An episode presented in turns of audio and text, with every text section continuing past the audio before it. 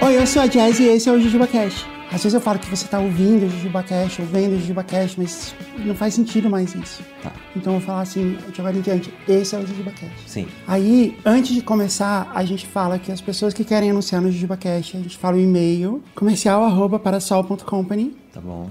E aí a gente fala também para as pessoas assinarem o grupo secreto. Sabe qual é o grupo secreto? Telegram? Na verdade, não é só o Telegram. Tá. Você tem que ver lá. É assim, jujubacast.com.br grupo. Aham. Aí lá tem escrito tudo que tem. Mas tem conteúdo quase todo dia, conteúdo exclusivo. E aí é legal que no conteúdo exclusivo a gente fala umas coisas que não dá pra falar aberto? Entendi. É.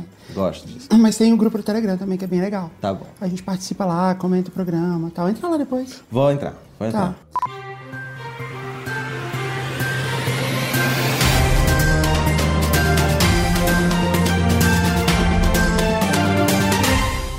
Bom dia. Boa tarde. Boa noite. Interrompemos a sua programação normal para informar que a nova temporada do JujubaCast 2024 já está disponível para apoio. Exatamente, você pode apoiar Super Jujuba 2024.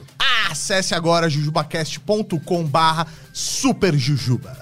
E garanta a temporada mais legal de todos os tempos do JujubaCast, com o livro do JujubaCast, camiseta da Capibara, episódios antigos de volta, episódios em vídeo e áudio separados. Gravação ao vivo no teatro, conselho editorial dos Jujubers, pelúcia, almofadas, canecas, adesivos e um monte de produtos do JujubaCast. Tudo isso e muito mais! Se você é um amigo do Jujuba e quer todo esse conteúdo, quer muito mais, vai lá, jubacast.com barra superjujuba. Apoios a partir de 40 reais. Continue agora com a sua programação normal. Eu também vou falar que a gente tem um programa novo, que é o Vortex, que é apresentado pela Kátia, Katiusha. Conhece ela? Sim. Ela é demais, né? Conheço de ver. Nunca, Aham. nunca se encontramos pessoalmente. É isso, a gente lançou o Vortex, Tá. que é uma produção nossa da Parasol. Tá. Parasol é minha produtora, você sabe, né? Sim. Então, aí a gente lançou esse podcast novo, que é o podcast da Kátia, Vortex, que tá fazendo mega sucesso. É muito legal, você precisa ver, você vai adorar. É sobre o quê? É assim, ela comenta notícias na internet, que é tipo que você faz. Eu não quero mais saber. Só que. Kátia, eu tô com você, eu sei a dor que é. Então, só que ela vai, tipo, seguindo os links, entendeu? Ela vai entrando, por isso chama Vortex, ela vai entrando no Vortex das coisas assim, tipo, não, mas o que, que é isso aqui? Tipo, ela vai Uhum. Legal, pesquisando, coisa da legal. notícia, entendeu? Gostei. É bem maneiro, é bem legal. Legal. Eu vou falar pra te convidar um dia. Pronto. Que você é eu especialista em tô às notícias. ordens, sim. E eu tô. Dei a pausa agora no Jornal de Casa da notícia, mas. Vamos voltar em breve. Eu preciso Uhum. tirar essa craca de Bolsonaro no meu corpo. E aí fica bom. Por que craca de Bolsonaro do seu corpo? Porque eu tive que lidar com material radioativo há muito tempo. Ah, entendi. Eu tô em detox. Eu tô em detox de, de graça. Mas não foi, tipo, bom para os negócios, assim? Cara, foi bom para os negócios da minha terapeuta. Não, tá, de, to- de todos nós. É, mas foi bom, não. Foi legal, foi legal. Não, mas, mas pra piada, assim, porque, Não, tipo, é uma ótimo. fonte muito boa Foi de ótimo, piada. Não, foi ótimo. Só que foi legal, mas o processo pra mim foi muito desgastante, porque é uma fonte de piada Aham. e mais uma fonte de raiva também pra Também. quem não gosta muito da piada. Entendeu? Ah, verdade, é. É, verdade. porque o outro lado lá não, não tem muito espírito esportivo. É verdade. se, leva, se leva um pouco a sério demais. É, é verdade, tem isso também. Tem, tem, tem. Mas às vezes se torna mais engraçado também. Sim. Às vezes. Mas eu tive que sair do palco fugido algumas vezes durante a turnê passada de apanhar, de quase apanhar no palco. É mesmo. Oh. Mas a pessoa que vai te ver, ela meio que já não sabe. Então, todas as vezes que aconteceu eram desavisados. Ou Ah. tinham sido convidados por amigos e ficou maluco.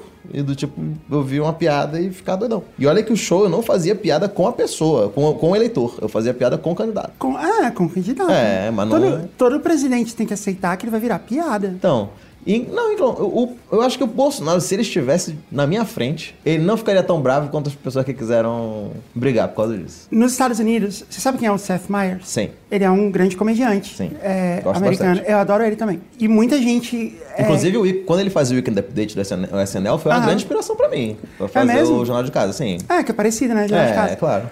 A gente já vai falar disso, mas eu quero te contar essa história. Tá. Muita gente acredita a ele a eleição do Trump.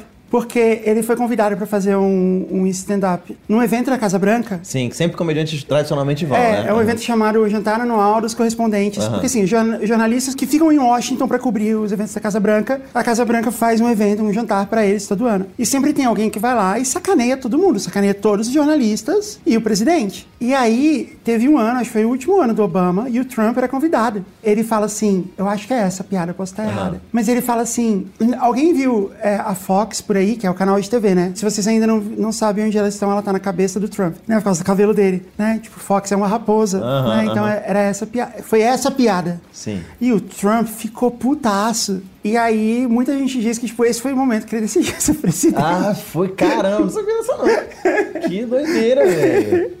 É. E Então aí, quer dizer que o Sete Mars é o CQC deles, então. É, aham, tipo isso. Entendi. É, e aí tem, tem também um, tem um do, do Jimmy Fallon também, que também todo mundo culpa o Jimmy Fallon. Ele perdeu o primeiro lugar na audiência por isso. Porque ele entrevistou o Trump na época da eleição. Sim, eu lembro. E ele, tipo, fez piadinha, brincou e tal. E ele, e ele já deu uma entrevista dizendo que, tipo, é, eu não devia ter feito isso e tal. Mas aí tem um stand-up do Seth Meyers, já no último ano do, do Trump, ou no primeiro do Biden, não sei. E, e ele fala assim, ele tá falando um monte de coisa dele lá. Ele fala, tá, é, chegou a hora da gente falar do Trump. Ele fala, as pessoas me perguntam se, tipo, não foi benéfico pra mim, pro, pro, pro show, o Trump. E ele fala assim, e foi muito benéfico. Foi muito bom. Porque ele ganhou muita audiência, né? Porque ele era o principal detonador do Trump no- na época. E ele ganhou isso, ele ganhou uma notoriedade com isso. Claro, mas é porque é é mais fácil a gente bater quando a gente tá na, no antagonismo, né? Aham, Quando a gente é a situação é difícil a gente manter o negócio. Mas eu também acho que não, não vai ter bronca, não. Eu tenho, no próprio show mesmo, eu tenho algumas piadas com casamento do Lula, né? Porque Aham. Foi um evento grande, né? no contexto da eleição. Eu não fico preocupado muito com essa questão dos lados, assim, porque tem piada pra fazer de qualquer jeito. Eu acho que uma coisa não exime. Tipo assim, eu consigo dizer meu lado e fazer as piadas do mesmo jeito, entendeu? Aham, Tipo, é. sabe? Não, não me importa. Mas foi bom, assim, pros negócios. e ponto. E ponto. Mas foi difícil também ali, cara. Na minha cabeça foi ficar com muita raiva lendo as notícias, ficar muito puto, achando que realmente ia dar uma coisa séria em algum momento. E, e quase deu várias vezes, né? Aham. Só que foi cansativo demais. Tanto é que a minha. É efeito borboleta, uma coisa reflete em outra, nada a ver. Eu coloquei cabelo, como Aham. você pode ver. Espero que possa ver, porque foi muito caro. Então é bom que, é bom que se possa ver, na verdade. Eu não ia saber se você não É, faz. então, doutor Fabrício, obrigado, doutor Fabrício. Aham. Então, aí, quando eu cheguei no final da turnê das eleições, eu tava esgotado. Aham. Mentalmente, fisicamente, todo ferrado. E aí, eu sempre fui muito bem comigo careca, nunca tive problema com isso. Ai, meu Deus, estou careca, nunca, nunca tive. Tudo eu raspava no gilete mesmo, não tava nem aí. O que me pegou foi porque quando eu cheguei no final e eu tava esgotado, eu percebi que o careca não muda de visual. É um avatar que você tem fazendo. Imagina você viver uma vida que você não pode Aham. pintar ou cortar teu cabelo nunca mais na tua vida. Nossa, que loucura, não, não quero. E aí foi um negócio que me pegou. E eu falei, cara, vai ser isso aqui mesmo? Pra sempre? Eu podia tirar a barba, mas isso nunca vai acontecer, porque eu não sou idiota. Por quê? Porque a pessoa vai descobrir que eu sou feio. Ah, entendi. Aí eu descobri que eu, eu pareço o culpa-trupa quando eu tiro a Parece barba. o quê? O culpa-trupa, aquela tartaruguinha do Mario. Igualzinho. É Bochechudo, bicudo, assim. Eu, eu rodei, velho. Eu tirei a última vez a barba, tem uns, cara, tem quase 10 anos. E eu me arrependo profundamente dela, porque eu fiquei horroroso. Ah, mas nasce de novo. Nasce, mas é um processo que tempo. é uma Ah. gestação aí. Ainda que- mais que você tá, tá cultivando uma longa barba. não, é, tô continuando uma barbinha bacana. Mas eu, não, ficar sem barba não tem a menor condição, não. Os caras vão ter que me pagar um belo dia. O maior medo é um dia eu conseguir um papel da hora de fazer, algum lugar, legal, um- uma série, alguma coisa que eu tenho que tirar a barba. Ah, mas aí você, aí você fala que não, é porque eu tô fazendo papel É. de alguém que tem cara Sim, do mas aí culpa é- trupa é, e tá- é isso. É. É, Você felizmente pode fazer meu personagem tem dele. essa cara de É. idiota aqui que eu tenho.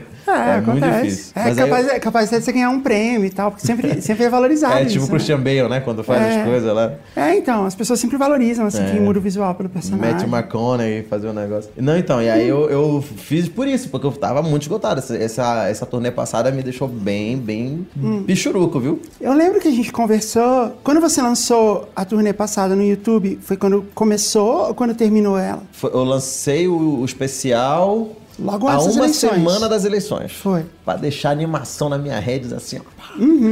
Deu certo? Opa!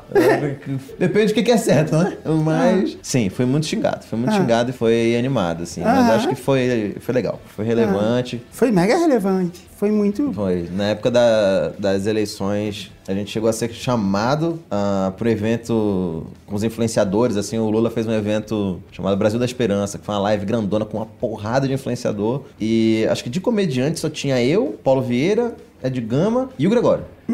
Comediante. E aí tinha outros, tantos de outros setores, né? De outro, outros segmentos, mas de comediantes eram só nós quatro. E foi um dos rolês mais aleatórios da minha vida. Por quê? Porque em um determinado momento tava numa roda eu, Ed Gama, Aham. Marina Silva, o Casagrande e o Vanderlei Luxemburgo.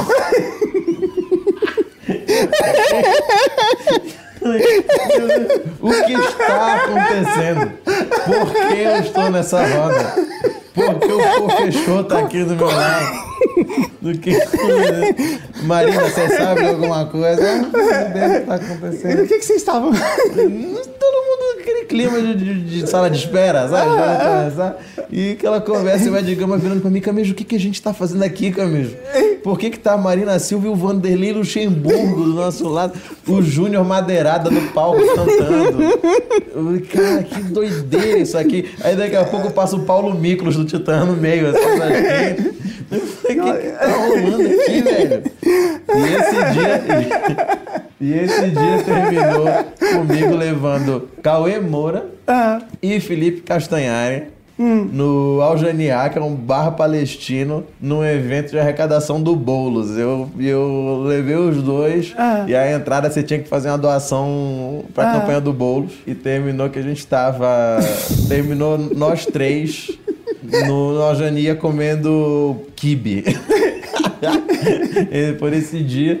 E aí, nesse dia, eu levei o Cauê, a gente falei, Cauê, vamos te levar num, num pico da hora. Vai ter evento do Boulos agora, vamos lá. E tava todo mundo na vibe Lula lá, né? Saindo do... E aí a gente saiu e foi muito engraçado, porque a gente tava na fila. E o, o Algeniá é um bar muito legal, mas assim, uma galera envolvida com política roots, assim mesmo, assim, do tipo. aham. E aí a gente chegou, um bar palestino mesmo, de imigrantes palestinos. E a gente chegou lá, um cara da que tava fazendo a segurança na porta da entrada, era um cara gigante. Sabe o, o cara que tem tatuagem no olho? Sei. Olho Aham. todo preto de, de tatuagem dentro do olho. Ah, dentro do olho? Dentro Ah, ok. do olho. Ok, não, não sei. É, é isso. Não sei. E aí o cara parado assim, o olho todo totalmente preto, parado na porta assim. Aí o Cauê Moura chegou, pô, o Cauê Moura, certo? Ah. E aí daqui a pouco ele chegou, como é teu nome? Aí o Cauê, Cauê. Aí, aí tinha que mostrar que fez alguma doação lá pra campanha, cara, de arrecadação, aí entrou, aí passou pra dentro, aí tinha o cara fazendo a, a, tipo a comanda de entrada, assim, cara, alguma coisa. E aí tu vê que era claramente um rolê fora no- a nossa bolha, sabe?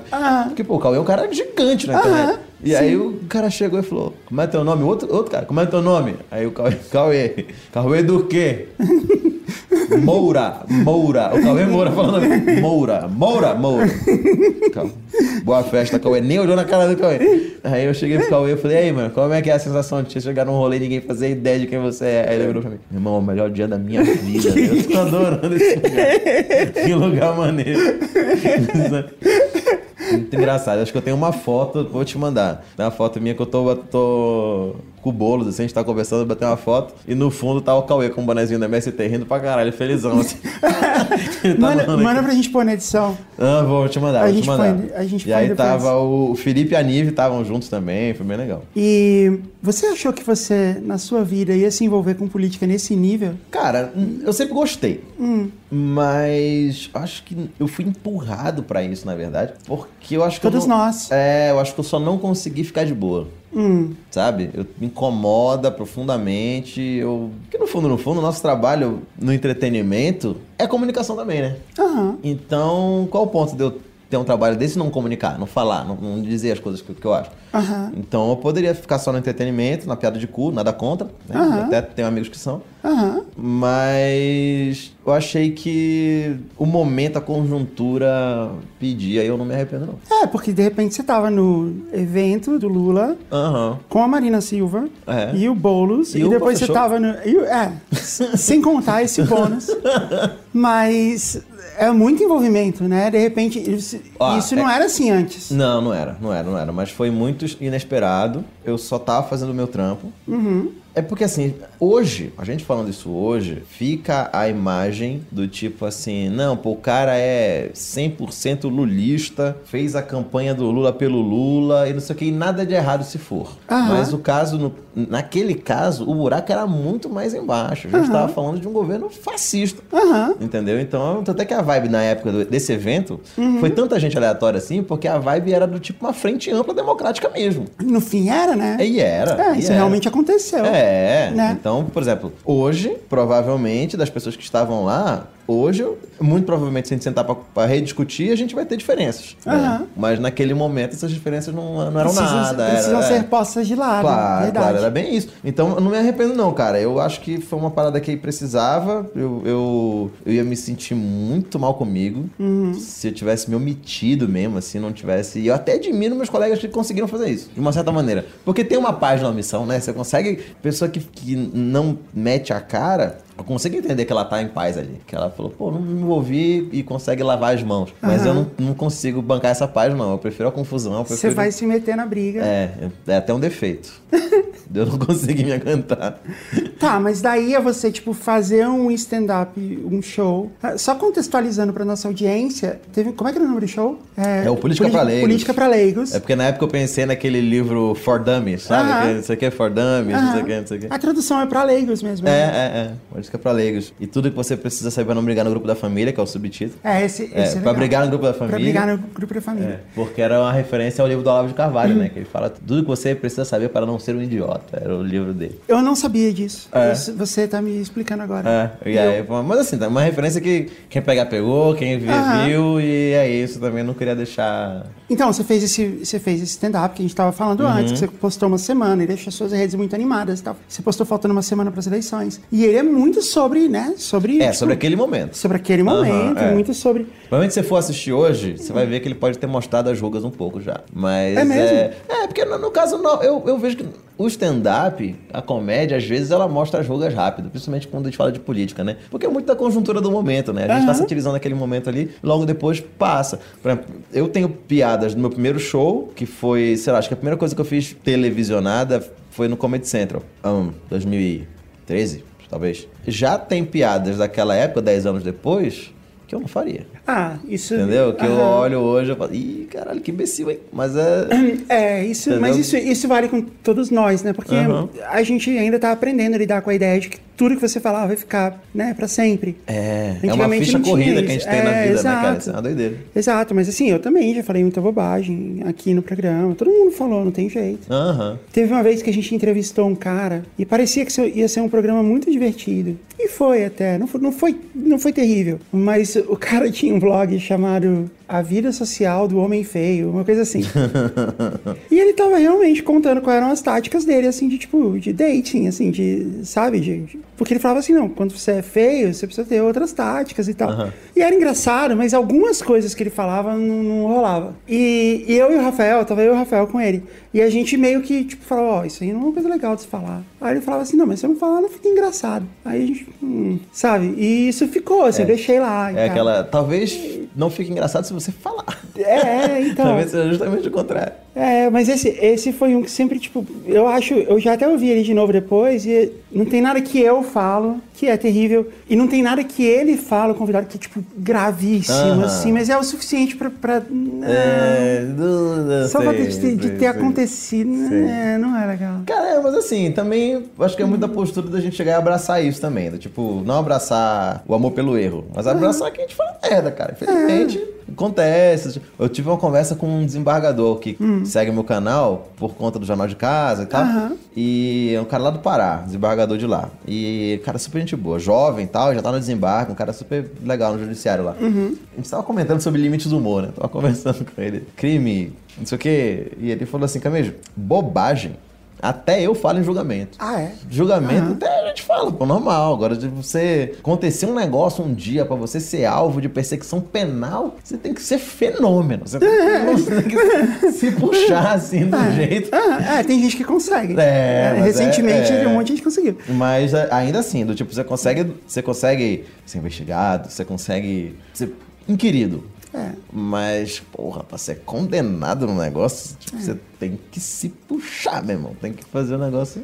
Mas é isso. E foi, foi doido, cara. Foi um. uma- mas, foi um período, mas foi um período legal. Eu até recomendo pros amigos comediantes no Hum. palco, assim, falar, cara, um dia você tem que um dia sentir o que, que é você tá no palco e sentir o ar pantanoso. Pesando. Nossa, paposo, assim, você andar. e- Mas e, e aí o cara levanta e começa a brigar com você? Porque assim, eu já vi, né? eu já vi stand-up que o, o, comediante é agressivo com a plateia. Sim.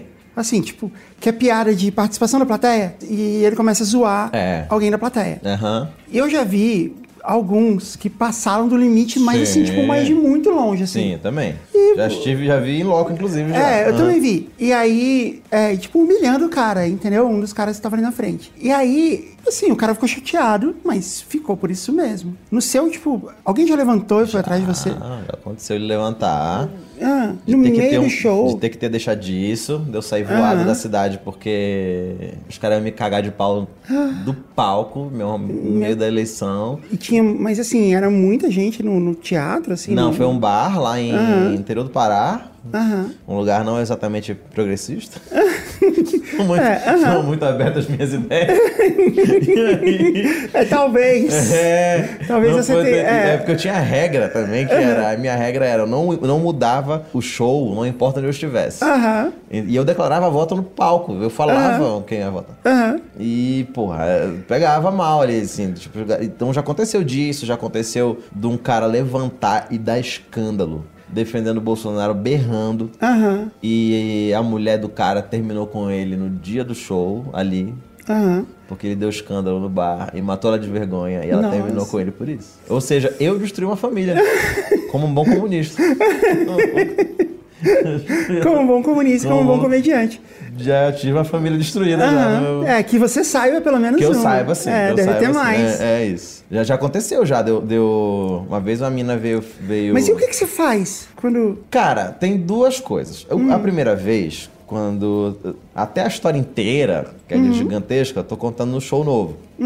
Esse primeiro, essa primeira vez, eu cometi um grande erro que eu estava irritado. E Você foi fazer um show irritado? É, nunca faça show de stand-up irritado. É Uhum. um grande erro. Às vezes, tipo, pode acontecer de se acertar muito e a raiva te dá um ímpeto que você faz piada nova, sai um negócio na hora. Você improvisa ali na hora. Improvisa. O ódio é um grande combustível. Ah, e vai todo mundo tomando É isso, Entendi. nossa, é lindo. Mas às vezes, você, nesse caso, o cara me atrapalhou, eu fiquei muito puto. E quando ele começou a me atrapalhar, eu falei pra ele, meu amigo, por favor, repita que eu não entendo relincho.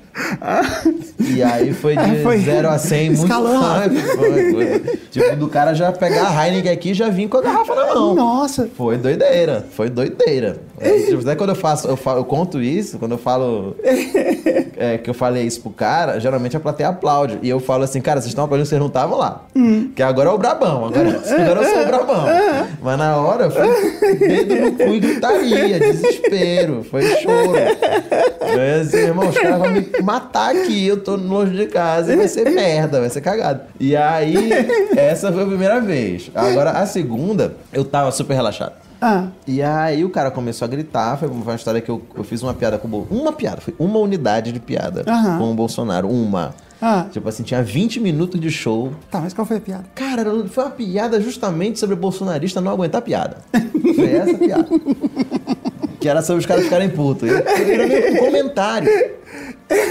E o cara levantou de pé, imagina, tá todo mundo sentado só levando na cabeça assim, ó. E o cara começou a berrar. Mas tem que falar do PT também! A roubalheira! Roubalheira! Ficava berrando assim. E aí a mulher dele ficava puxando ele pela manga e ficava assim, fulano, senta. Senta, você senta. E o cara arrancou a mão assim e falou assim: Mas tem que falar do PT também, porra! Pra mulher dele.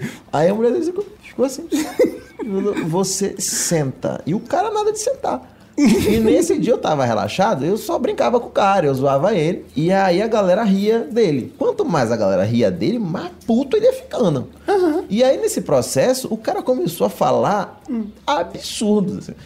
Todas as caixinhas de um bom otário, ele começou a ticar uma por uma, assim. ó. E aí chegou uma hora, cara, foi tipo uma sessão de psicanálise. Aham. Quando o cara começa a falar e botar pra fora os negócios sozinho. Aham. Tipo assim, eu dava uma corda, ele ia, e blá, blá, blá. E aí teve uma hora que ele falou. E não- Vamos e não- ver. Ah. Mas não matou o seu show assim? Você falou que Cara, tinha 20 eu- minutos. E aí não, continua? Esse rolê todo foi meia hora de relógio. Nossa, que loucura. Foi E quase aí? o show inteiro. E você tava fazendo show em cima do cara em ali. cima do Virou cara. isso. Virou isso. Virou você improvisar em cima dele. Ah, E, aí? teve uma hora que ele falou assim: então vamos ver quem que ganha mais dinheiro de nós dois? e aí nessa hora a plateia fez tipo, ih, caralho, só foi um cara, um clima. E aí, cara, a mulher dele nessa hora, ela fez tipo assim: ah, é? Então vamos embora. E pegou a bolsa e saiu. Meu Deus. E aí o cara ficou naquele clima que ele ficou tipo, ah, então, então vou embora também. Não sei o que, e parou de brigar e foi atrás da mulher dele. Ai, E nossa, aí- Eu tô com vergonha por ele. Porra, foi Que uma vergonha tristeza, alheia. Foi uma cena, uma desgraça. Meu irmão, parecia aqueles. Aquela cena do pássaro sujo de óleo quando tem desastre, assim, quando sabe que o bicho tá sair do óleo assim. Foi- caralho, foi uma merda, assim, daquele nível. Aham. E a gente vendo ali, e aí, quando o cara tava. O cara tava quase na porta pra ir embora, me deu na cabeça. Na hora que ele pegou na maçaneta, eu peguei o microfone e falei: Tchau, querido.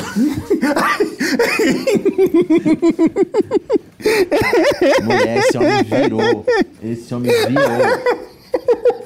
Descaralhado, assim. Ele, ele, ele coringou mesmo assim. Com força. Eu quebrei ele, ele aqui por dentro, assim. Ele não, é a mesma, ele não é a mesma pessoa que ele era depois daquele dia, assim. Até me sinto meio mal, às vezes. Eu fico em casa, eu falei, porra, eu destruí um ser humano ali, aquele dia pra hoje nada. Foi o limite do humor ali, eu posso ter. Destruí a mentalidade do cara ali, com um negócio nada a ver.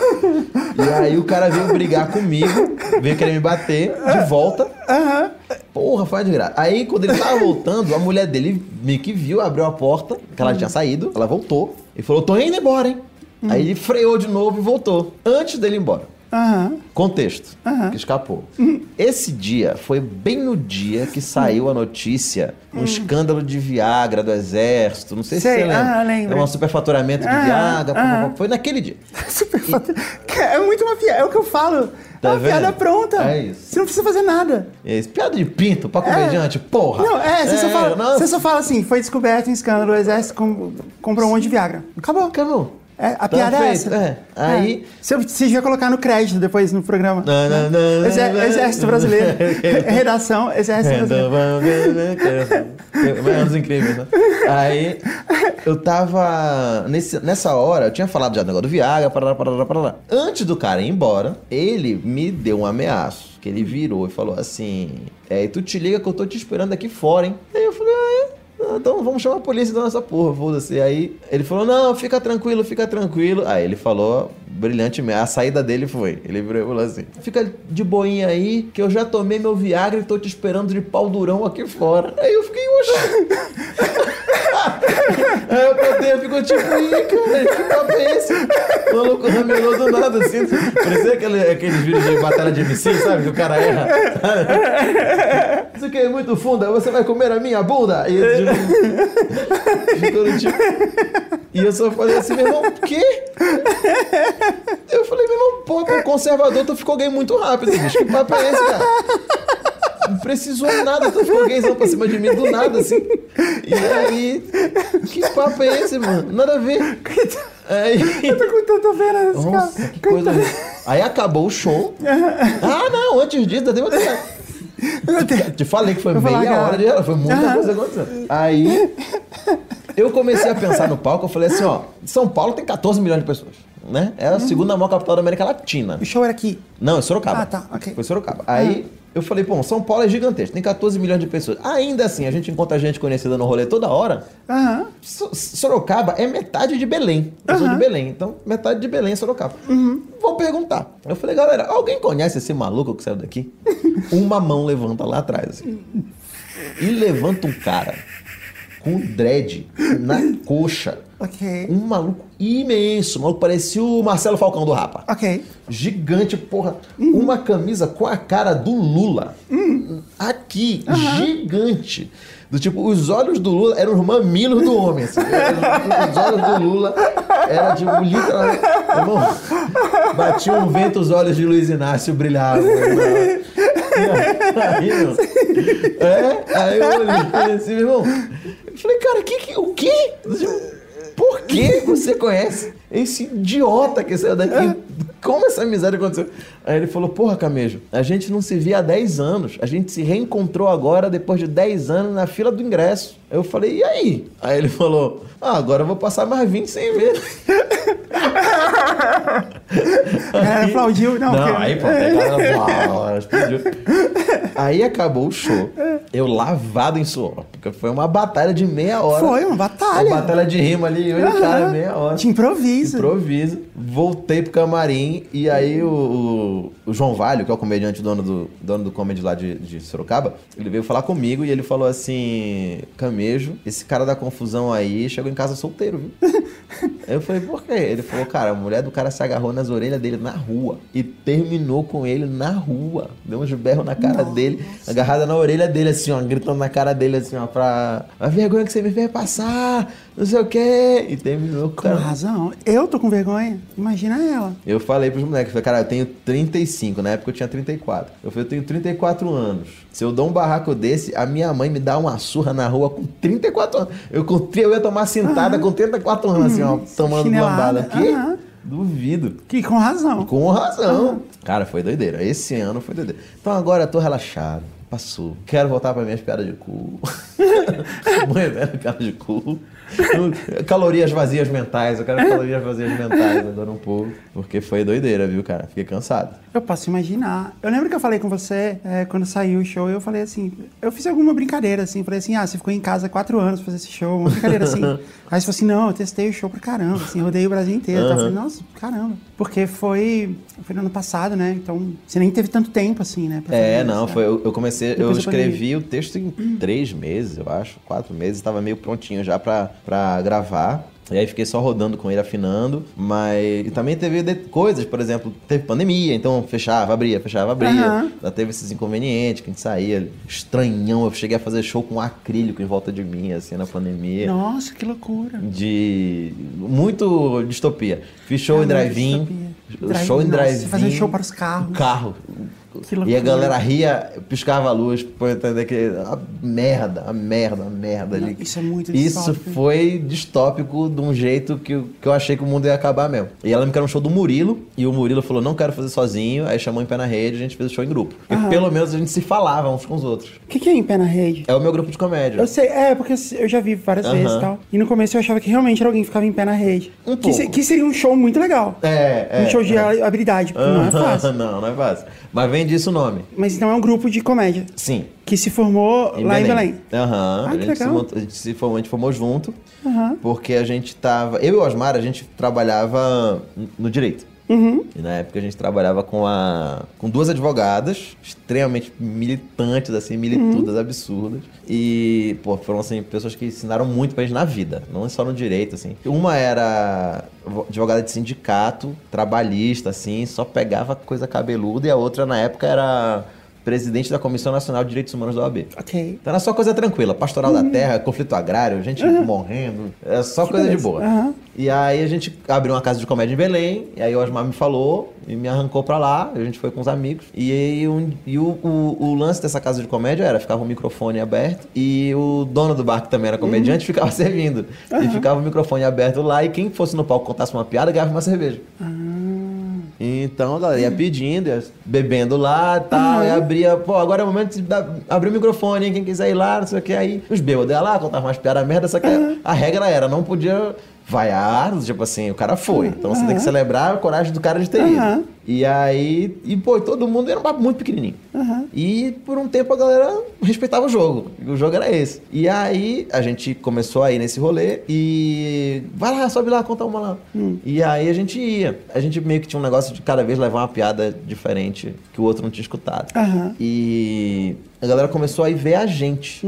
Começou, pô, tem uns moleques que vão sempre lá engraçado. Aham. E aí a gente virou o rolê do bar. Que legal. E daqui a pouco a gente falou, vamos fazer stand-up? Vamos fazer stand-up? Era meio que no início, eu descobri o que era stand-up meio que nesse rolê, assim, porque eu nem sabia direito. Eu já gostava de piada, apesar de hoje em dia não saber quase nenhuma mais. Mas aí a gente foi, rolou. E a gente começou a fazer. E aí a gente ficou super amigos, assim, a gente se fala até hoje, todos os dias quase. A gente se fala desde então. Uhum. Tem 15 anos. Esse ano a gente fez 15 anos. Que legal. E tem show ainda, né? Porque eu vejo Tem, toda terça-feira falar. no Barbixas, 8 e meia da noite. Aham. A gente faz o nosso show. O nosso show é totalmente improvisado. É, a gente interage muito com a plateia e tal. E zero direitos humanos violados. É. Muito importante. E aí. Importante. Ninguém foi preso, ninguém fica triste. Ainda. Ninguém ainda, mas não Uhum. vai ser preso, não. Não vai ser preso. Tomara que não.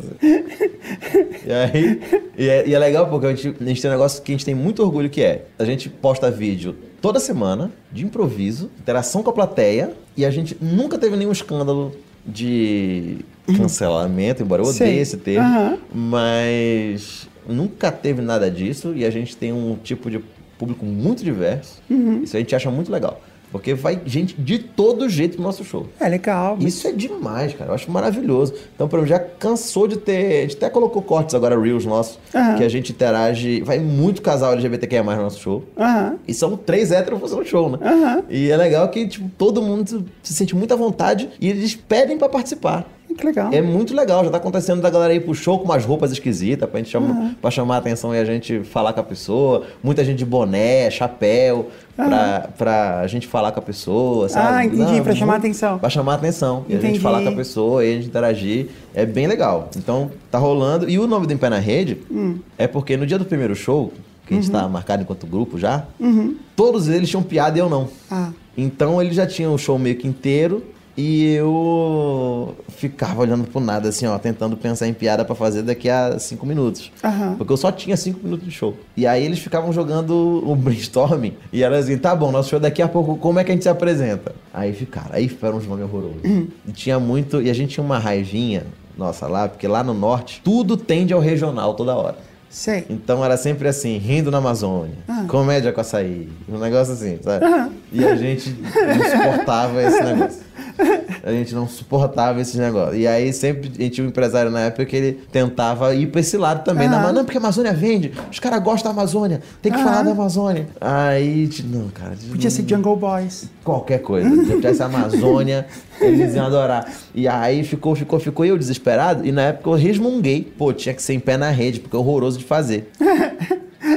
E o Murilo, na hora, virou e falou: Cara, esse nome é tão ruim que eu gostei. Em pé na rede, eu gostei também. É tão ruim que eu gostei. E aí o acordo na época é: Vamos usar em pé na rede hoje e depois a gente vê Aham. quando pensar em outro? E tá 15 anos. Famosas últimas palavras, ninguém nunca mais pensou em outro. Não, mas é muito legal, porque em pé, né? Tipo, stand-up tem, tem uma É, versão. acabou Ficou que bom. virou outra coisa, assim, mas acabamos de estrear no Star Plus, né? Que legal! Então, já que estamos no mês de outubro. Estamos no mês de Que outubro. legal. Do em pé na rede. No Em Pé na Rede, vamos ter um Um especial, especial é, do Star Plus, no Star Plus, Em Pé na E Rede. como é? Chama Comentando Histórias, que vai ser. É o, é o, tem um stand-upzinho de cada um. Uhum. E a gente vai ter o. A gente fez um formato diferente do Comentando Histórias, que a gente chamou dois convidados, que é a Bruna Luiz e o Cocielo. Uhum. Eles contam histórias, a gente fica comentando com piada em cima. E vai ter animação. é, é, Tipo, tem uma hora que a história vira uma animação e a gente começa. E entra uma animação. Nossa, que legal. Aí volta pro palco, a gente começa a falar, fazer as piadas. É como se fosse. Esse formatinho que tá tendo muito, né? Que você tem uma Aham. história com animação em cima.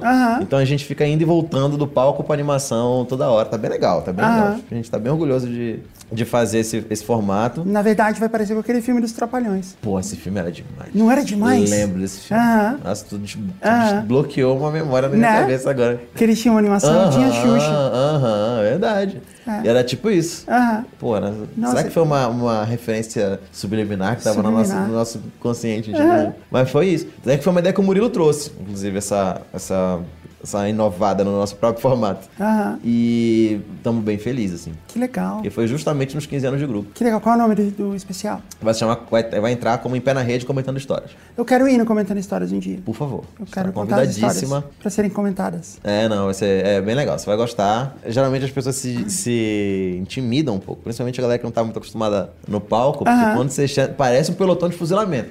Você chega, É só tem as mesmo? cabeças te olhando assim, você senta num banco e fica todo mundo te encarando. É meio doidão, assim. E com quatro pessoas atrás de você. Não, mas eu já fiz isso falando, tipo, falando de publicidade e negócios. Fa- Contar a história vai ser moleza. É, não, é, tem gente que, que Aham. lida muito bem, você vai tirar Aham. de letra, obviamente. Mas é, por exemplo, até o. o... Teve um dos meninos do Barbixas Ah, que falou, cara, eu me senti estranho. Ah. Porque eles estão acostumados a fazer outras coisas, né? Tipo, brincar. era, aqueles tipo, jogos. Aham. Aqueles jogos. Ele falou, você ficar ali encarando todo mundo, todo mundo com aquela cara de bora, me faz rir aí, isso às vezes pega, assim. Mas é super tranquilo, você vai ver que é super legal. Não, quero muito fazer, vai ser muito Não, legal. vai ser legal.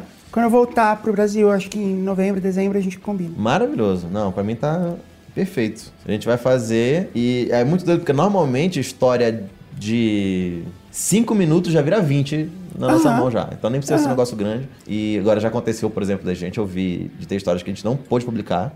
Uhum. E de repente a pessoa confessou crimes no palco, assim. Um negócio, é tipo, É, as pessoas fazem isso.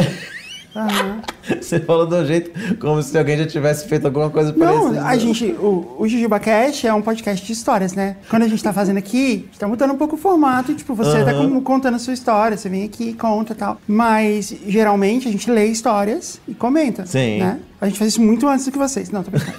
É, e essas histórias às vezes vêm isso. Às É, vezes vem assim. cara, é, é, a gente tem umas histórias assim. É, ah, e de repente eu tinha 3 quilos de cocaína no meu porta-mala. Ok, eu não posso contar essa história. É tipo isso. Não, teve uma época que eu fazia uma brincadeira que eu falava no. Aquela brincadeira do, do Instagram aqui, é, me eu falava, me conta um segredo. E eu abria Ah. a caixinha do pergunta, eu falava, me Ah, conta eu um lembro, segredo. você fazia Pronto. bastante. Ninguém. Nunca contei nada de ninguém, ninguém nu- nunca falei. falei eu Ah. falava milagre, mas não dizia o santo. Aham. E, porra, chegava um negócio pra mim que eu ficava, mano, tá É, maluco falar esse negócio pra mim?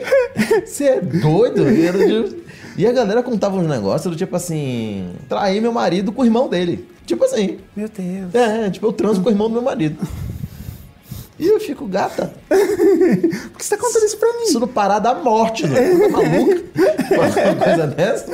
É, isso aí não é aí não parar, a galera te dá uma peixeirada na cabeça. Não existe isso.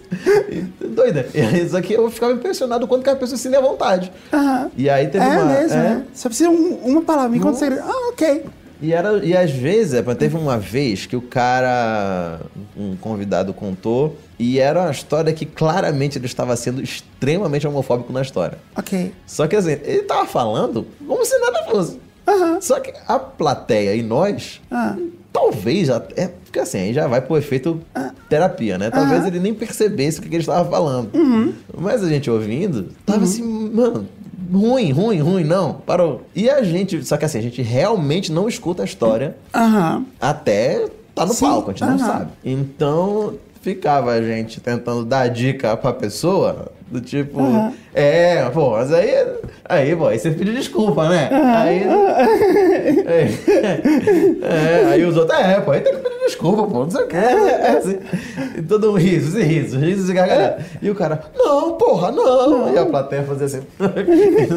E aí a gente ficava, cara, e foi um clima horroroso, assim, a plateia morrendo. E a Nossa, gente que ali, horrível. nossa, Que situação desgraça- horrível. Horroroso, horroroso. Aí acabou, a gente desceu do palco e já falar assim. É, não, não vai, né? Esse não, não vai, né? Pro ar, né? É, e os outros, é, não, não dá, não dá. A gente ainda fez, esse dia, pra mim, a gente ainda fez uma votação, empatou 2 a 2 porque dois estavam. não estavam vendo a gravidade da situação. Sabiam que era ruim, sabia que era ruim, mas estavam assim, não, mas vai pegar só pra ele. Eu falei, não vai. pô, não vai. Você não conhece a internet, meu amigo? E aí eu lembro que, que nesse dia a gente chamou a, a prima do Murilo, tava com a namorada no, camarim, na, no coisa, entrou no camarim. A gente chamou, Gabi, você achou que ele foi homofóbico? Nessa ele, porra pra caralho. a gente, né, então, está definido que não vai pro ar esse aqui. Nunca mais e nunca viu a luz do dia. Devia ter um poder de veto, assim, tipo, ó, não, não, parou, parou, corta, vai, desce. Devia, devia ter Ah, isso, eu- assim. então, a gente pensou, É. mas ia ficar, eu acho que o clima mais horroroso ainda. Ia ficar pior, né? A gente tava te- Porque geralmente, como a gente já faz isso há muito tempo, e a Hum. gente sabe, eu confio muito na habilidade dos meninos. Aham. Então já aconteceu da gente estar em situações enrascadas que alguém consegue mandar uma piada muito boa Aham. que desmancha a tensão e a gente consegue ter um ponto de corte excelente pra Sei. encerrar o negócio. Aham. Só que aí nesse dia não rolou. ficou, ficou um esperando o outro assim, não, não veio. Mas assim, não foi uma merda completa, vai. Ok. Tipo, foi ok, o show foi legal, a galera se divertiu. Só não ficou material postável. É, acontece às vezes. É, Nem porque tudo. o cara achou de boa, que ser de boa. Ele falou um negócio assim na frente das pessoas. e- Você me contou que você fazia isso no Pará e tal, no Uhum. bar pequenininho e tal. Como de repente você tava aqui fazendo coisa no Comedy Center? Quer dizer, não de repente, mas... O que aconteceu Essa no meio? é- É, entre uma coisa e outra. Cara, foi muita loucura, assim, na verdade. Mas acho que foi só um. Eu vou, eu vou parecer um papo de coach pesado agora, tá? Ok. Até peço desculpa, viu, gente? Ok. Mas é só a importância de você. Você quer que a gente ponha um alerta piscando na tela? Alerta coach. Que é apenas diga sim para as coisas. Coach, Eu só fui dizendo sim para as coisas, sem. Eu não sei se isso é uma coisa boa de uma pessoa aberta pro mundo ou só uma pessoa que não consegue dizer não para as outras. e, e vai, por exemplo, nesse dia do. Eu tava no bar, nesse barzinho lá que chamava Clube da Piada. E aí o dono falava, pô, foi muito legal, vem semana que vem. Aham. E eu voltei. Ok. E aí na outra semana ele falou, vem semana que vem de novo. E eu meio que só estou voltando até hoje. Enquanto as pessoas entendi. estão, estão. Nunca teve um. Por exemplo, eu nunca tive um dia que eu me despedi dos meus pais e estou indo embora para São Paulo. Ah. Porque o, o Murilo veio pra cá, eu vim pra passar duas semanas. E nessas duas semanas aparecia um show. E aí eu ficava mais uma. Aí aparecia um evento. E eu ficava mais três. Aí apareceu um outro negócio, eu fiquei mais um mês. Quando eu vi, tava aí o Osmar procurando apartamento pra, pra alugar. Então eu nunca tive um tchau. Eu só fui me downloadzando pra São Paulo, assim. Sei. um, aham. um tempo. Que bom, na verdade. né? É, Não- e foi teve um rolando, foi rolando, foi rolando. Não teve um trauma, uma ruptura, não teve isso. Mas teve, assim, alguns momentos que me deram sinais. Por exemplo, o primeiro deles foi quando a gente tava terceiro mês de show. Quando começou a rolar esse negócio dos meninos, da gente fazer show, e a galera fica, ah, tem os meninos do Clube da Piada, que é o, o- Era o bar lá e tal. Nosso show era no sábado. Geralmente na terça não tinha mais ingresso. Tipo assim, rolou um, um, um zum zum zum na cidade. E o Melhores do Mundo iam fazer shows em Belém, a Ah, que peça legal. do Irmão Teu. Aham. E a gente queria muito ir e não deu porque o nosso show tava vendido já. Ah. E o deles também. Só que nesse dia, nosso show atrasou uma hora e quarenta pra começar. Porque o dono do bar era comediante também. Ele tinha um negócio que ele queria abrir o nosso show. E ele falava assim, ó, vou fazer um esquenta. E ele falava, vou fazer 15 minutinhos. E ele sempre estourava o tempo. Aham. E nesse dia ele ficou uma hora e quarenta no pau. Deu tempo dos caras en- encerrarem a peça, saírem pela cidade, entrarem no bar Aham. e verem a gente. Que bom, na verdade. Foi, foi, foi bom. Foi ele, um- fez, ele fez um improviso do tamanho da peça do Irmão Teu, que É. eles escreveram com todo cuidado. É, é isso, é basicamente isso. E, e na época nem foi bacana, tipo assim, pô, a galera passava uma via crucis pra ver a gente. E a gente falava assim, pô, galera, a galera tá topando essa via crucis aí pra ver a gente, é porque a gente deve estar bem mesmo. Aham. E aí a gente é, foi indo, foi indo. Quando teve esse dia que eles vieram ver a gente, que eles gostaram muito, eles falaram, pô, adoramos, não sei o que, a gente vai, lá- vai pra São Paulo agora, vamos falar de vocês lá. E aí eles já vieram falar da gente aqui. Ah. E aí, na época do Orkut ainda. Uhum. E aí, quando a gente entrava em contato com a galera da comédia daqui, Uhum. eles já tinham, pô, me- melhores falou de vocês, melhores do Ah, falou de você. Então, assim, nessa a gente começou a ficar amigo do Porchat já naquela época, do Rabin, Uhum. de vários comediantes de muito tempo. Uhum. E tanto é que o Fábio foi fazer show com a gente lá em Belém. O cachê dele na época foi 1.500 reais. Do Porchat. É mesmo? E ele foi numa boa. De boa, foi super. E aí a gente foi, participação com a gente lá na, no nosso show. Aham. E a gente levou ele pra passear, passeou no Ver o Peso. Levou ele no espoleto. Levou ele por dentro.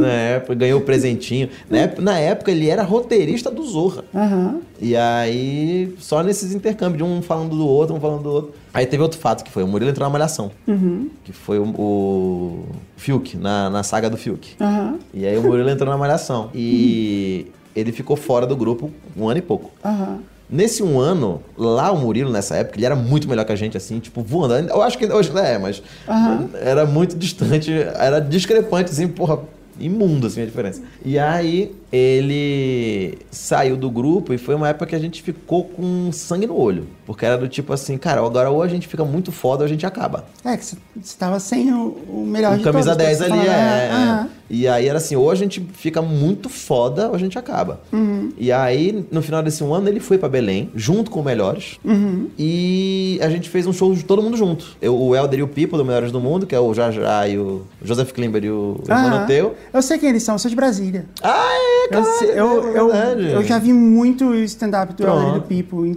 Assim, mas tipo, em lanchonete. Aham. Aham, Eu fazia muito no Empório Santo Antônio, ali no Pier 21. aham. Eles são muito bons. E aí a gente fez todo mundo junto. E o Murilo veio fazer, e na época ele tava parado, meio assim, tava gravando muito, então ele não tava fazendo muito show.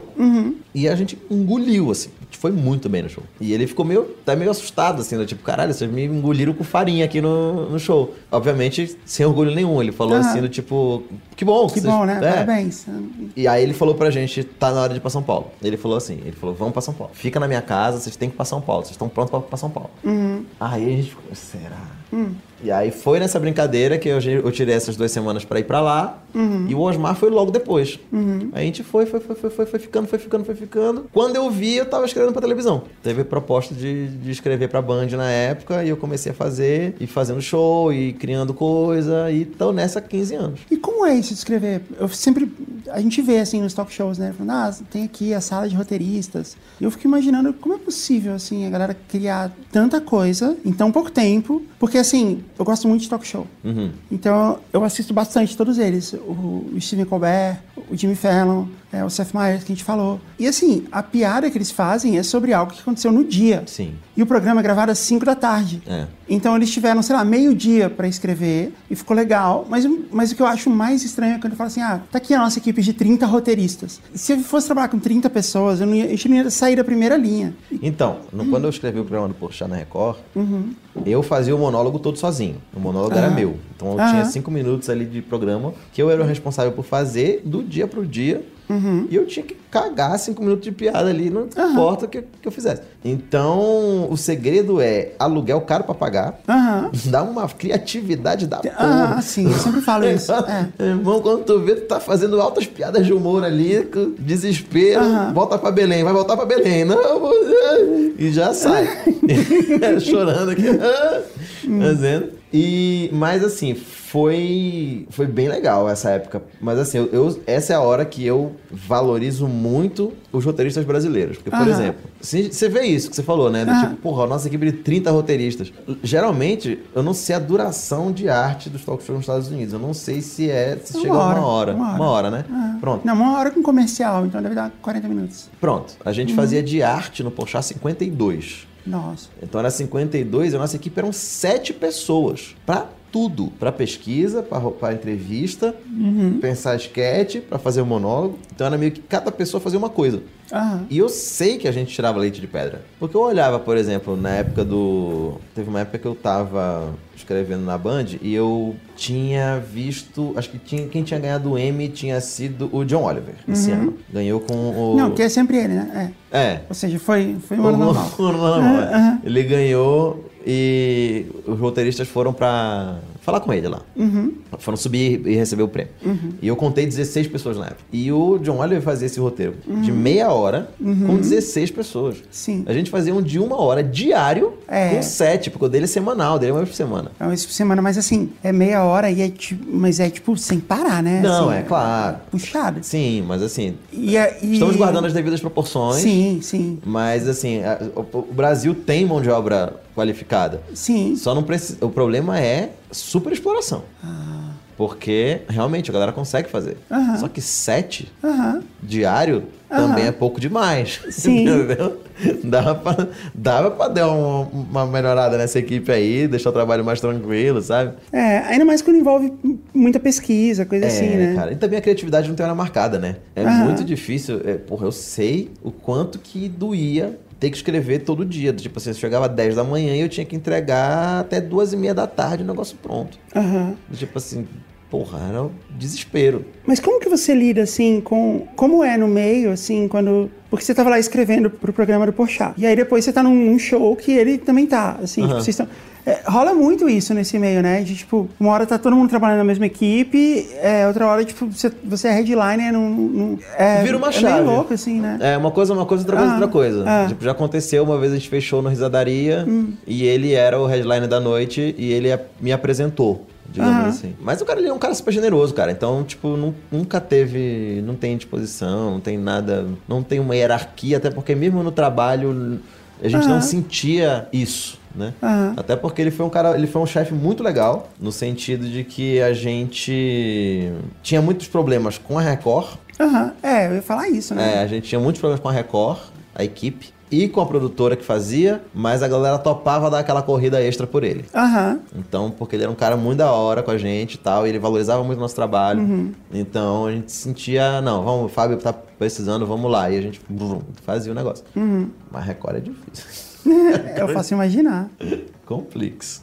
Mas é isso. Mas você fazia o jornal de casa, Sim, que é tipo isso, Aham. só que você sozinho fazendo tudo. tudo. Tudo, escrever, ter, ter ideia, ter Tudo. piada, criatividade não tem hora, apresentar, falar, ter o timing certo, tomar porrada, ver comentário falando mal de você e do seu, e do seu cabelo, tudo sozinho. Tudo sozinho. E foi muito bom no sentido de que eu sinto que eu estou forjado no fogo, mas foi muito difícil. Eu aprendi muito. Aham, Isso foi um negócio que me deu um. Eu aprendi muita coisa ali, tinha que ler sobre tudo. Porque, fora os programas que não foram pro ar. Por exemplo, às vezes eu mudava a pauta do programa ao longo da semana, assim, sabe? On the fly, assim, do tipo, você Aham. tá. Programei pra falar de X coisa e acontece uma bomba no meio do negócio e Aham. você tem que mudar. Teve um programa que quase saiu e não foi pro ar, que eu, eu gostava de pegar tema chato. Eu falava assim, eu gosto de pegar uma coisa bem chata e que as pessoas jamais teriam estômago de ver algo sobre isso e eu tentar transformar isso num negócio decente. ok. E aí teve um projeto de lei do novo que era sobre legislação de cabotagem. Cabotagem, navegação de cabotagem é navegação que circunda ali a beirola da, do litoral ali.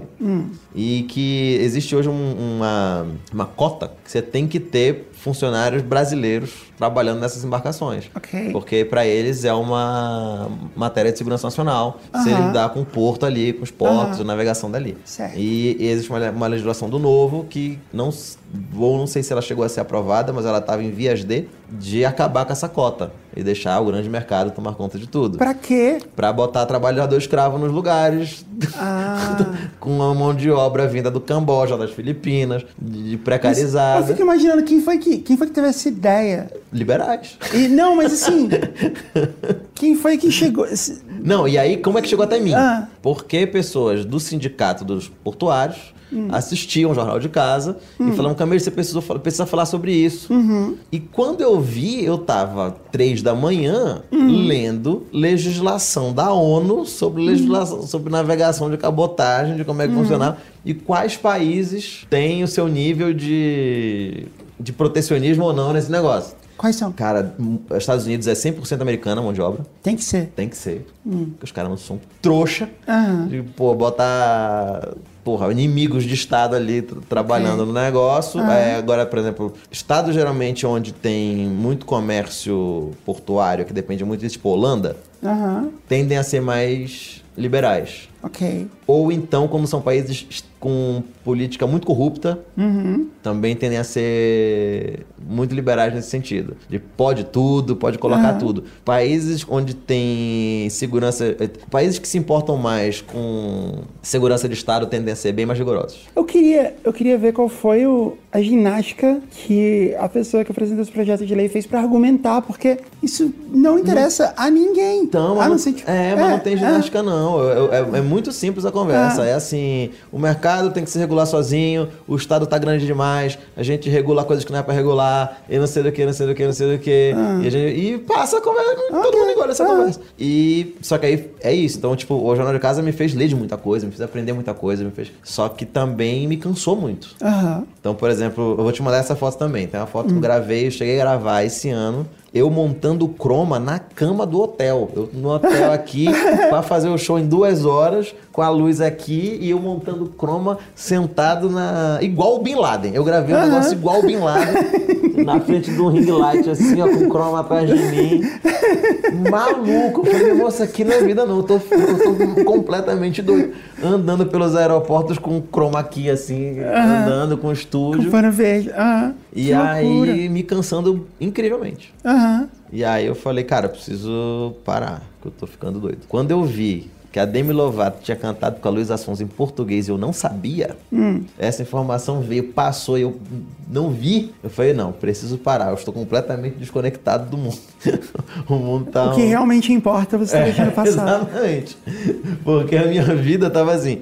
Eu tava viajando de quinta a domingo, Hum. chegava segunda-feira de manhã dos shows. Uhum. Trabalhava segunda, terça, meio-dia, porque à noite tinha um show em pé na rede, e quarta eu aprovava, finalizava e gravava o jornal para o editor. E viajava de novo na quinta de manhã. Então eu levei essa vida por seis meses, os seis últimos meses foram todos os dias trabalhando de segunda a segunda, ou fazendo show, ou gravando, ou escrevendo. Nossa, que loucura. Até o ponto que, eu loucura. fiquei pichuruco. Quando, é, faz muito tempo que tem o jornal. É. E aí quando abriu. É que antigamente, na pandemia, como eu tava confinado, eu fazia ele em, em cinco dias. Aham. Editava no sexto lançava no sétimo. Aham. Agora eu faço em dois dias e meio. Nossa, que loucura. Mesma quantidade É por, de isso que, é por isso que você tá rápido, assim. É.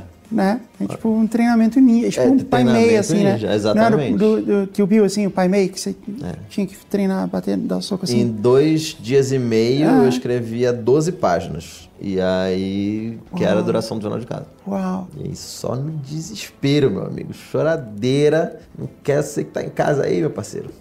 Saiba que criador de conteúdo trabalha muito. Eu achava que no direito eu ia trabalhar, mas pô, na comédia acho que a gente trabalha bem mais, viu? Tem uma coisa que eu acho que você é muito bom. Tem uma questão de timing, de comédia, que eu nunca realmente consegui entender. E aí eu queria te perguntar se, é que você, se você consegue me explicar. Porque quando a gente assiste stand-up em inglês, existe um jeito de eles falarem, de eles né, colocarem as coisas, que é, um, é metade da graça, sei lá. Uhum. É, que é, um- é uma questão de timing, assim, do, do jeito que, sabe, o tempo que leva entre uma frase e outra, algumas coisas assim. Mas quando alguém copia isso em português, não fica engraçado. E você não faz isso, você faz de você engraçado. Como? Essa é a pergunta. É, é, é, cara, eu não sei, cara, Hum. dizer isso. Até que tem uma frase que eu. Que eu Eu tinha um livro que ele falava: stand-up não é um cara fazendo um texto engraçado, é um cara engraçado fazendo um texto. É uma boa. É uma boa É uma definição. boa definição. E era meio que é meio difícil, porque é difícil eu me afiliar também a essa posição, porque aí eu vou dizer que é quase um, um calvinismo cômico aí de você falar em predestinação, né? Eu digo assim, ah, você tá. Se você nasceu pra isso ou não nasceu Aham, pra isso. Eu não acho que seja, acho que as coisas a gente desenvolve. Mas, cara, eu não sei, acho que você tem que ter uma sensibilidade, ter um ouvido, eu acho, porque, tipo, a Hannah Gadsby fala muito que é sobre tensão e distensão, né? Aham. E tipo, eu falar isso, talvez não faça muito sentido pra quem escuta. Mas a gente que tá, tá no palco, a gente, eu pelo menos, eu consigo sentir. Quando antes de eu dar o punchline, eu consigo sentir uma tensão vindo e um. E quando eu dou o punchline, eu sinto que, que Aham. esse alívio, entende? Aham. Hum, Eu acho que o maior segredo, na verdade, é deixar esse processo mais natural, mais fluido, assim. Agora, eu não sei te dizer como. Porque você já teve essa impressão de que inglês é engraçado, Uhum. em português não? Sim. Mas eu. Não stand-up como um todo, mas às vezes tinha um, um texto específico, Ah, claro, sim, claro, claro. né? Eu consigo ver isso também. Mas é porque eu sempre gostei de caras que tem um time meio coringa. Que Aham. serve pros dois. Por exemplo, o melhor show de todos os tempos pra mim já feito, guardadas as devidas censuras históricas, é o Delírios do Ed Murphy. Uhum. Que é um que ele tá com a jaqueta vermelha. Sei. Que, pô, obviamente, ele fala ignorâncias absurdas ali, mas Aham. guardadas os cortes históricos. É um show que tem piada muito boa, ele imita. Ele é, é o cara mais completo que eu já vi fazer show de stand-up, assim, esse show do Ed Murphy. E você vê que ele tem um timing muito próximo do brasileiro pra mim. Eu consigo sentir Ah. muito parecido. E aí, por exemplo, a Wanda Sykes tem também um timing que eu acho que é meio coringa, que daria Aham. pra fazer nos dois. O texto Sei. dela dava pra você traduzir que rolava. Aham. Algumas coisas do Chris Rock tem também. Tanto que todo mundo deu um Chris um sucesso aqui. É verdade. Escrito na boca dele. Ele que, que o texto dele, a história dele, a Aham. narração é dele. E, tipo, rola super. É, é verdade, é verdade. Então, tipo, eu sempre gostei muito desses caras que são meio coringa, assim.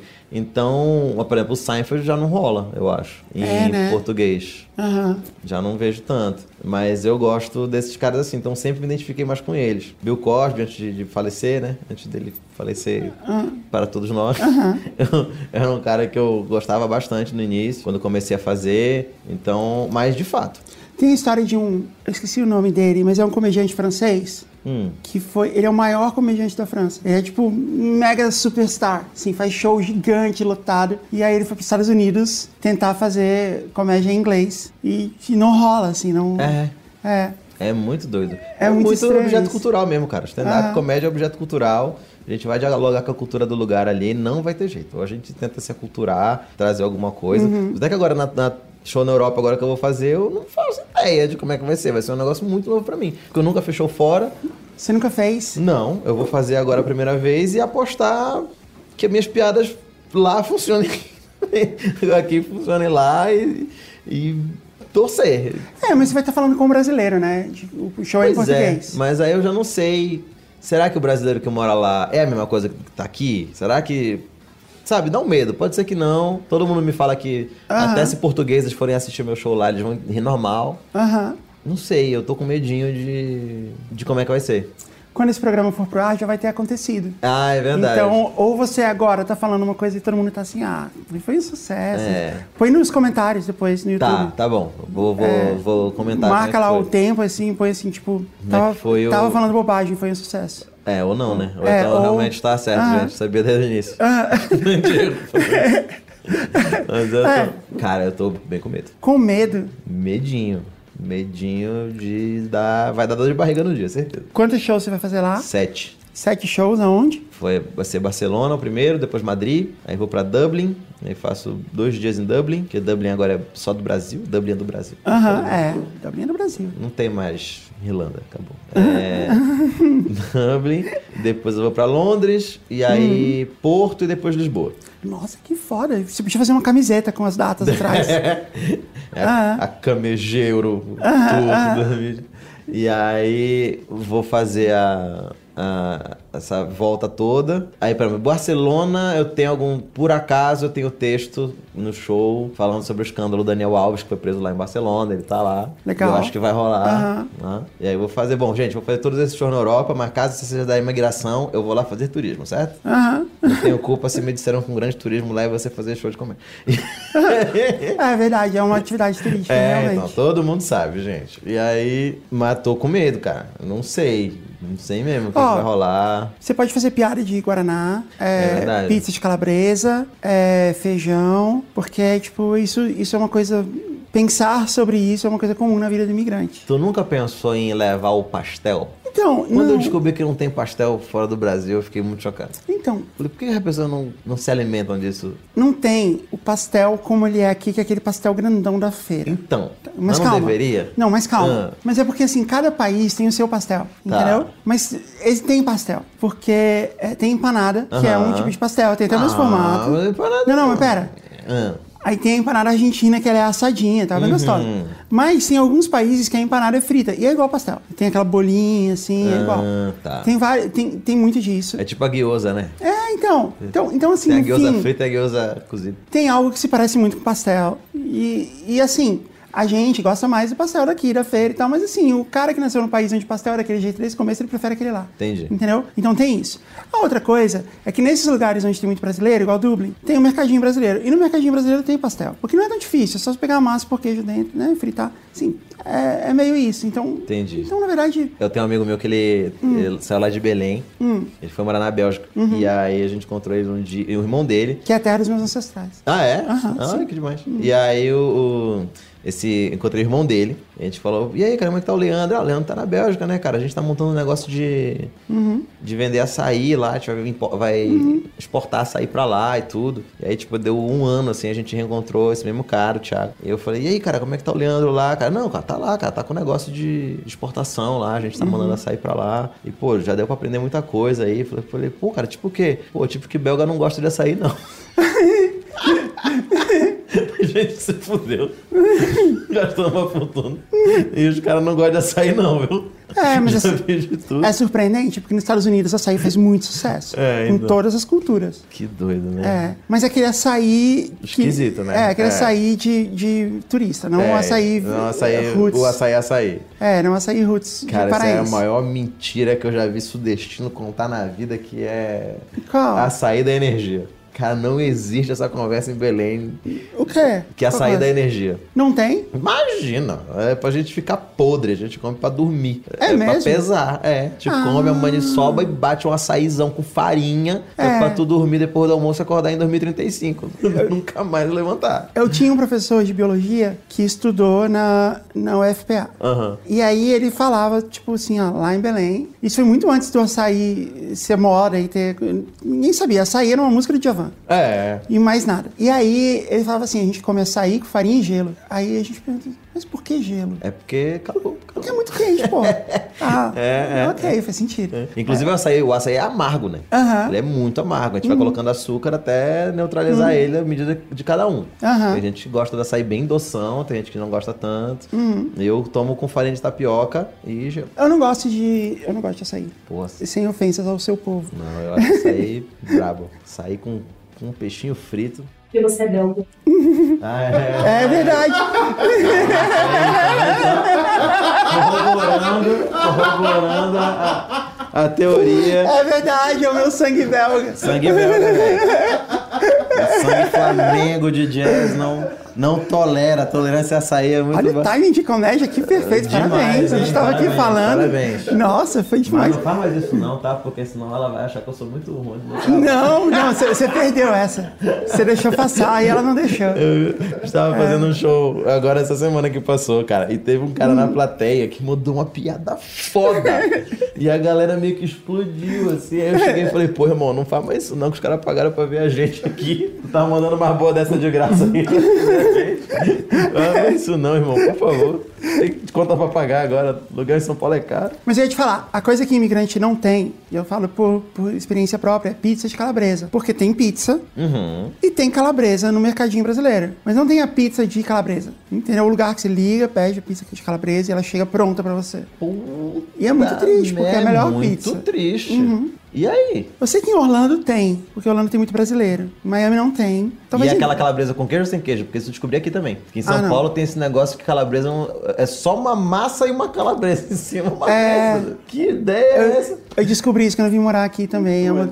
A primeira vez que chegou isso pra mim, eu liguei pra reclamar. É, eu falei, minha com pizza veio sem... razão. Não, porque eu achei que era um... Porque assim, como alguém fazia uma pizza sem queijo? Porra. Eu achei que eles tinham trocado, É. sabe? Pra alguém que era, sei lá, intolerância à lactose, não sei. Aí eu falei assim, ó, minha pizza veio sem queijo. Aí eles falaram assim, ah, tá, des- desculpa, tá, o que, que você pediu? Eu falei, pizza de calabresa. Ué, mas calabresa não vem queijo. Você pediu calabresa coberta? Aí eu, como assim coberta? Coberta de queijo. Aí eu, Lá veio coberta de ignorância, de uma burrice. É. ela veio coberta, tá fazendo. é, exato, ela veio coberta de tristeza, de lágrimas. Porra, tá né? maluca? E assim, e é engraçado que quando você pede calabresa com queijo, eles põem queijo em cima, que é um outro erro fatal. Porque aí a calabresa cozinha. Claro. Ela fica molenga, não é gostosa. Você quer a calabresa em cima Uma pra ela ficar mesmo. sequinha. É. Não tem nada a ver. E a, isso eu descobri aqui também. Em Belém, o queijo, você não precisa falar do que. Tem queijo, pizza. Porra. É, se é pizza, Queijo, tem e queijo. pomarola. Vai ter uma duas aí, que não vai ter. Tem que ter, porra. É a mesma coisa Maluca. que você falar que tem que ter massa. É. Né? Eu quero uma pizza com massa, queijo, entendeu? Não, não faz Doido. sentido. No, no menor cabimento. E lá em Belém a gente tem a pizza de jambu com camarão também. Jambu com camarão, Que é muito boa, inclusive. que faz a boca tremer. Eu não, gosto de sei. camarão, Então, mas... os belgas não gostam de camarão também. Não né? gosto, é. Eu não gosto de camarão, mas eu, eu, eu fiquei... Eu experimentaria. Eu- a Nossa, pizza eu- de jambu parece, É um parece interessante. camarão, meu irmão, também do... Porque é um camarão de água doce. É, provavelmente. Provavelmente é do É, Rio. camarãozão gigantesco. É bom, eu gosto. Pois é, eu tô bem, bem, bem ansioso, assim, pra saber como é que vai ser lá, saber o que, que a gente já conseguiu levar do Brasil pra... Leva isso. né? Guaraná, suco de caju, goiabada, Goiabada pra sobremesa. Vai dar certo. assim. alguém, vai, alguém vai achar bom. Aham, é, alguém- alguém- só que me falaram até agora foi que Dublin tem uma personagem pros brasileiros lá que é a loura da imigração. A loura da A loura da imigração. imigração, que é uma mulher lá que tem Uma mulher específica. se caga de medo da mulher loura da imigração. E será que você vai passar por ela? Não vai, porque você vai entrar na Europa pelo pro outro Ah, país. é verdade. É. Tá- Ou não, né? Acho que talvez tenha. Não, porque se você vai entrar na Europa pela Espanha, quando você estiver indo pra Dublin, você já vai estar, tipo, imigrado. Ah, é. Que Você vai num espaço, voo, tipo, é. Espaço não sei o que lá. Aham. Tem esse Schengen, Aham. que é espaço da União Europeia. Tem razão, verdade. Né? Então você, você vai Como é escapar essa dela. loura da imigração? Aham. Não, eu vou Você- falar isso. É, tá vendo? Muito Obrigado. Nada É, é que eu sou imigrante, né? Eu tô, É, eu tô então. fazendo isso pelo- pelos meus iguais em, em Dublin, pra que eles tenham um show melhor. Outra coisa muito legal de você falar é falar da embaixada brasileira, que é sempre uma piada. Por quê? Eu tenho uma amiga que mora numa outra, num outro país, que não é, não é em Miami, e lá também tem uma embaixada, e que acontece o seguinte. Tá. A embaixada, ela é nomeada, né? O embaixador, ele, ele é nomeado. Não tem um concurso, não tem Não, coisa assim. aham. E É geralmente político. para pagar um favor. Sim. Né? Então, então é isso, assim. A pessoa que tá lá sendo embaixador, não em Miami, Miami é uma galera legal e tal, mas Aham. a pessoa que tá, que tá, sei lá, em outros países, num país fictício, não sei, sendo embaixadora, ela não, ela não estudou para aquilo, entendeu? Ela não tem interesses específicos que aquilo ali funcione. Ela tem outras coisas para fazer. E muitas vezes ela também tem que pagar favores, e ela paga favores nomeando também outros Funcionários ali os funcionários da- que vão, tipo, ah, vão morar nos Estados Unidos quatro anos, com sorte oito, né? E aí é muito louco, assim, porque, tipo, ninguém sabe o que, o que faz.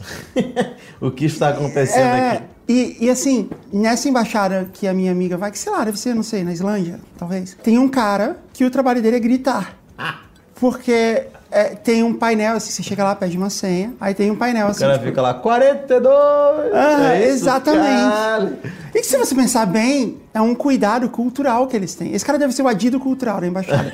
Porque isso é uma cultura. Ele mantém é uma coisa da cultura. da- brasileira, você se sente no Brasil, né? Ele tá lá pra isso, Com né? Se certeza. fizesse só o painel ali e não tivesse um cara gritando desse jeito aí que você Não, falou. então, o, o- Ah. esse negócio do Brasil eu acho maravilhoso. Eu percebi o que a gente dá o toque brasileiro pra tudo na CC, CCXP. Ah. Porque eu tava lá em cima, no Aham. Cozinha do Omelete, lá em cima. Aham. E eu olhava, eu tava olhando a CCXP de cima.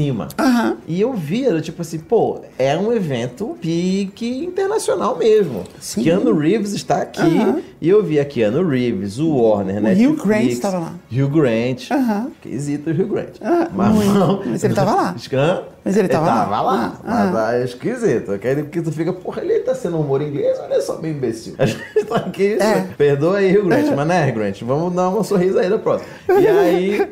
Tava lá e eu via Netflix, o Warner Ah. e o, o toque brasileiro é que no meio de tudo isso tinha um- uma placa que você via coco gelado.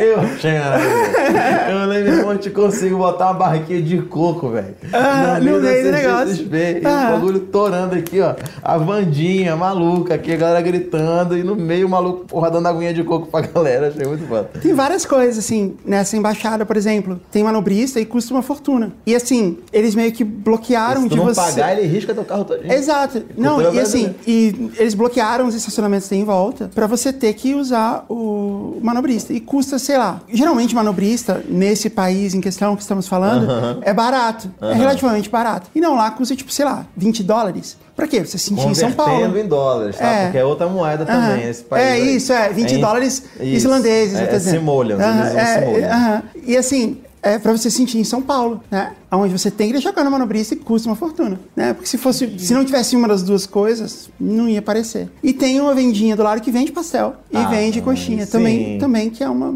né, um, um cuidado cultural que eles têm. Cuidado que dá vende o, o completo, né? Aham. O completo com suco. Aham, exato. Então a gente é uma tradição, né? Não, não demais. minha, lá des- dessa minha amiga de ir na embaixada, resolver a burocracia que tem que resolver e comer uma coxinha, tomar um guaraná antes de voltar pra casa. Cara, com que frequência que o imigrante tem que ir pra embaixada? No ano? Vai quantas vezes, assim? Ah, não muito assim, mas às vezes tem que ir. Uma coisa que acontece às vezes é você ter que. Tem uma coisa muito típica brasileira que é reconhecimento de assinatura em cartório. Demais. Aí você tem que fazer isso, aí tem, Tem que que ser lá. não reconhecer tem jeito. firma. Exato. Isso tem que ser lá. Às vezes você precisa renovar um passaporte. Quando tem eleição, você precisa ir lá resolver o negócio Aham. do- da eleição. É isso. Tem que ir às vezes, não tem jeito. Isso é muito bom, né? A gente consegue importar a chatice. É Todas as piores partes de ser brasileiro tem que. É, mas assim, depois que você mora um tempo no exterior, você percebe que, tipo, podia ser pior. Claro. Essas burocracias todas nos Estados Unidos são todas piores. No Brasil é tudo melhor. Pois é, cara, esse é um negócio que eu fico mais revoltado. É. Que a pessoa fica, não, porque isso aqui é só no Brasil. né? Isso aqui, tal coisa é só no Brasil. Eu falei, meu amigo, os caras são muito mais burros que nós. Aham. Consegue ser pior e muito é mais muito coisa pior. que É muito pior. No Brasil é tudo online. É? É tudo, tudo resolve. É, Eu fui fazer é tudo minha- rápido, é tudo no dia. Tem poupa tempo.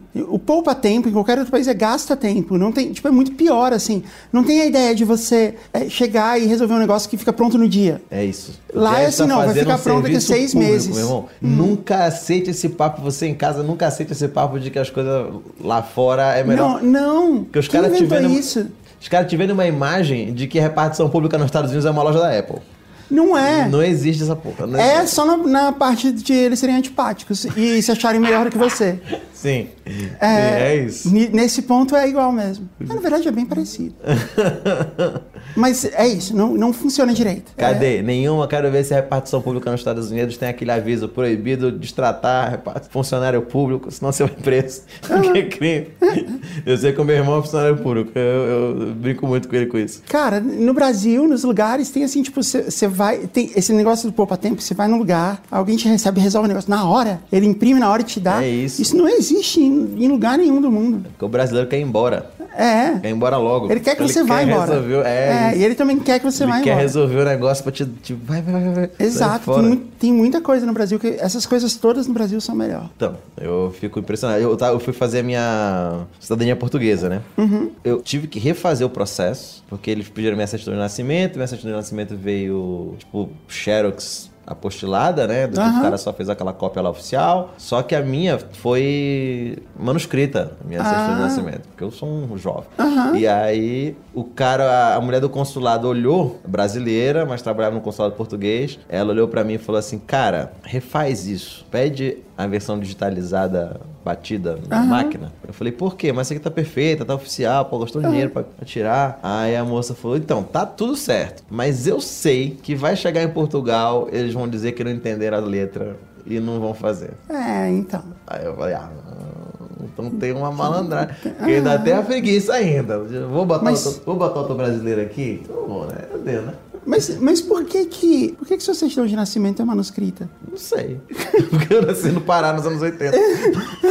É muito Talvez louco seja isso. Eu nunca isso. tinha visto isso. É, né? Não, não é toda manuscrita, mas assim, é, no ano de 19, aí tem o espacinho e tem o 87 de Ah, canetinha. entendi. Tá. Entendeu? Aí, tipo, foi. ah, com- entendi, tá. Tipo, tem lacunas e foram, E- foi aham. preenchida com, com letra de mão. Entendi. Não é, não é tão. não é, ruim. não, não é uma, uma pena também, não foi com a pena que eles fizeram. No ano de Nosso Senhor Jesus Cristo, não, não é isso.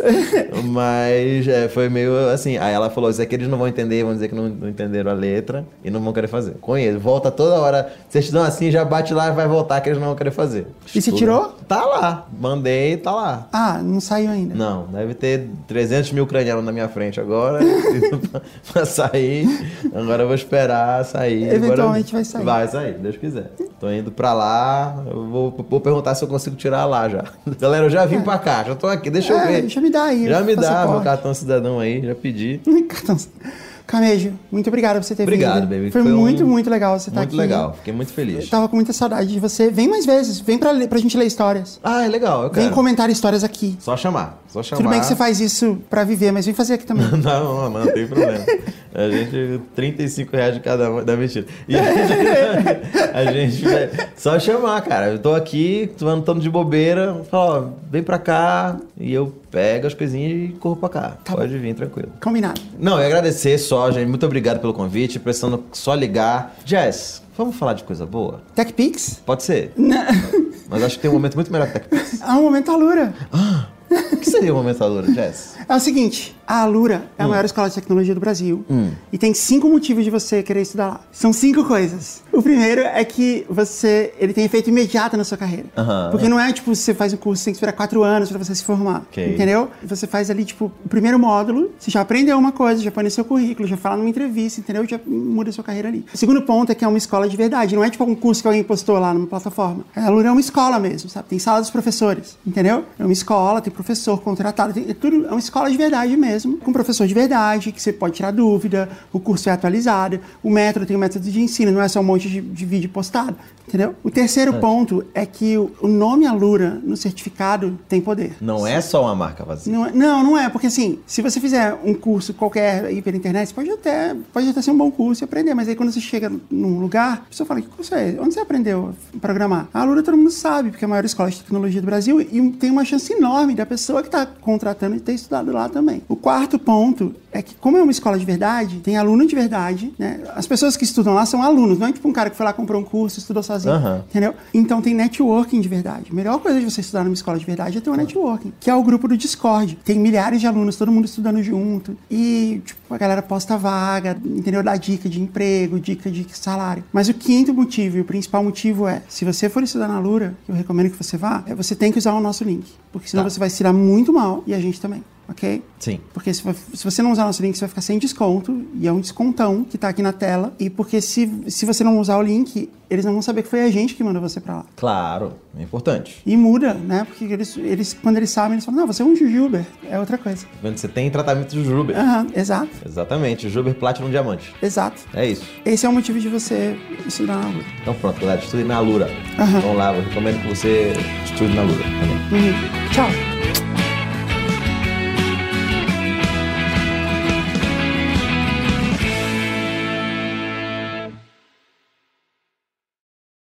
Parasol.